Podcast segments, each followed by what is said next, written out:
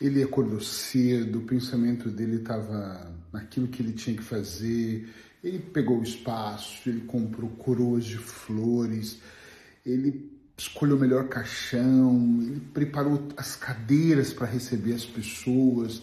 Ele olhou exatamente e ainda colocou uma foto ao lado do caixão, a foto dele. Ele antecipou o seu velório. E aí, depois que você antecipa o seu velório, a única coisa que você pode fazer, é claro, é sentar e esperar as pessoas chegarem para te velar. Eu sou Eric Pereira, sou hipnoterapeuta, atendo aqui em Portugal e sempre que eu posso eu trago uma dica terapêutica para de alguma forma essa dica impactar aqui dentro de você e te ajudar no seu processo de evolução. Te ajudar como? Fazendo você pensar um pouco mais para que as suas ações e os seus próximos pensamentos sejam um pouquinho diferentes. Então, se você gosta das minhas dicas, me siga, compartilha para que outras pessoas também possam, de alguma forma, ser impactado por essa mensagem. Hoje eu quero falar sobre não antecipe o velório. Tem muitas pessoas que antecipam o velório porque elas estão tão preocupadas que elas já começam a desenhar aqui no campo mental e muitas vezes também na prática o resultado do que elas acham que vão acontecer. Então elas começam a agir, presta atenção nisso que é muito importante, elas começam a agir como se elas já tivessem morrido. Antecipar o velório é uma metáfora que eu adoro falar nos meus seminários, porque eu falo, gente, muitas coisas não são monstro que você imagina, não são, isso é imaginação da sua cabeça. A mente ela mente o tempo todo, é o acúmulo de informações é um mix de informações desencontradas, é uma série, é um conjunto muito grande de coisas, de fatores, que faz você achar que. E tem pessoas que ainda pedem opinião de outras pessoas, pessoas essas desinformadas, que trazem cenas do tipo: ah, amiga, é mesmo? Ai meu Deus, se fosse eu, eu já teria morrido.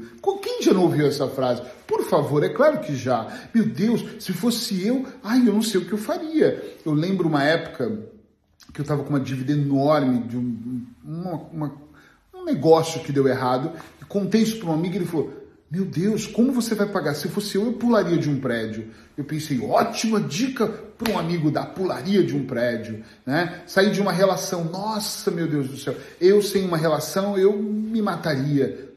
Não, não se estranhe se você começar a emagrecer, começar a sofrer, não querer comer. Que tipo de programação é esta que é colocada, inserida assim, ah, quase a força goela abaixo?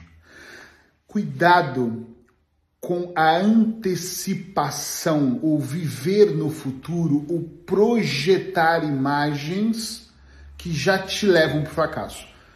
Com certeza você já ouviu falar no, no, pensamento positivo, no poder do pensamento positivo, muito defendido pelo Joseph Murphy, uh, no segredo da Honda, no, no livro, no filme, enfim.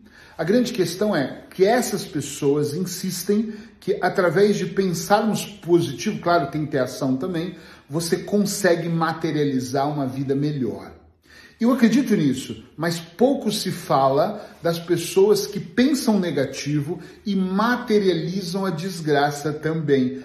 Essas são as antecipadoras de velório. Aquelas pessoas que começam, vai dar errado, vai dar errado, isso não vai dar certo, essa relação tá errada, eu vou acabar sendo traído, eu vou acabar traindo, esse negócio não tá certo, vai acabar dando errado, eu não vou conseguir acompanhar o mercado, eu não vou conseguir vender esse mês, o mês mostra, pós-Covid, as pessoas estão sem dinheiro, essa semana eu tive uma reunião com uma pessoa que me disse: Olha, o mercado não é mais o mesmo, as pessoas já não vêm para o meu consultório. Um amigo que é terapeuta, e eu falei: Caramba, o meu consultório não está lotado, mas está sempre vindo, mas eu não estou me dedicando ao consultório, estou me dedicando a vários projetos, mas está caminhando. Não, mas está tudo, tudo errado, as pessoas estão sem dinheiro. O lance da guerra, você vai perceber que em um ano nós vamos quebrar. É a chance dele quebrar em um ano é grande, porque primeiro que ele decretou em um ano. Um ano nós vamos quebrar. Pode ser nós, né? Ele está pensando, as outras pessoas não têm o pensamento dele, não são antecipadores de velório, mas ele começa metaforicamente aqui.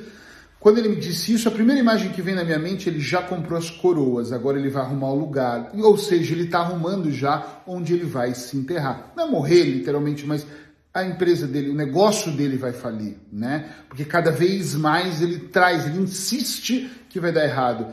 Nós projetamos muitas vezes esse erro. Nós decretamos que é a pior coisa que você pode fazer. Nós, numa conversa informal, tomando uns copos num bar, nós começamos a falar: é, as coisas estão muito difíceis, as coisas estão muito ruins, eu não sei onde nós vamos chegar. E de repente você começa a levar a vida para um lugar completamente desagradável, para um lugar onde realmente a única chance que dá é quebrar. Eu conversei já com inúmeras pessoas que chegam super derrotadas. É normal no meu consultório as pessoas chegarem derrotadas, elas estão com problemas, elas não me procurariam. É normal elas chegarem e falar: acabou o meu casamento, a minha vida se foi. E eu ouço e entendo normal, tá tudo bem.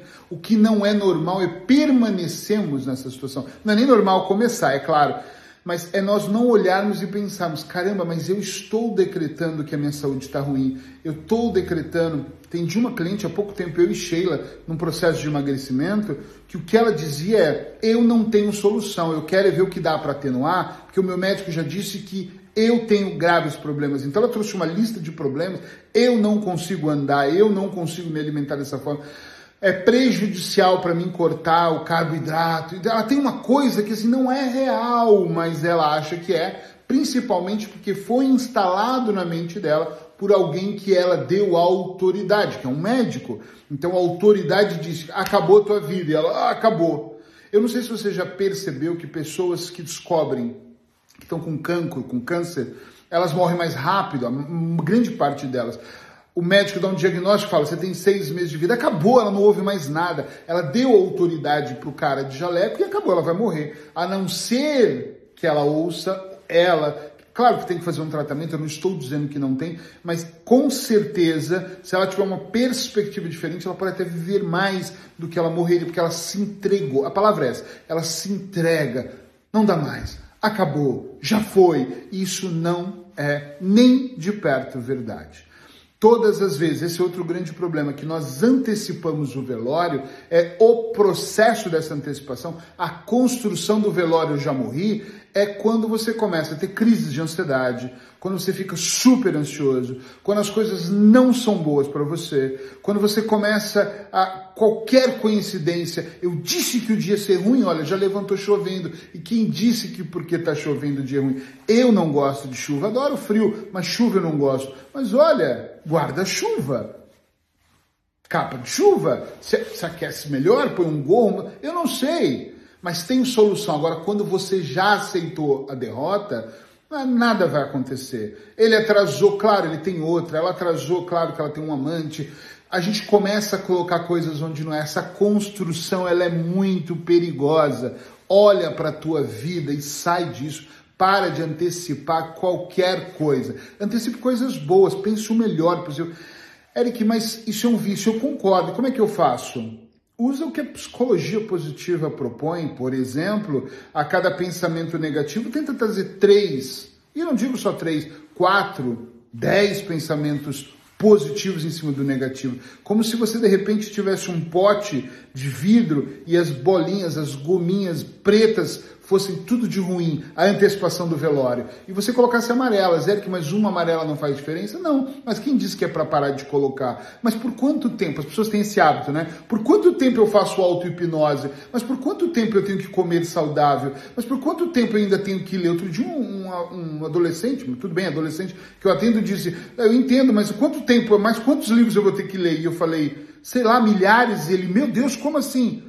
É para a vida toda. Uma alimentação saudável é para a vida toda. O exercício físico é para a vida toda. Ler é para a vida toda. Pelo amor, pensa, é para a vida toda. Tudo é para a vida toda. Melhorar de vida. Ah, mas eu vou ter que pensar positivo a vida toda?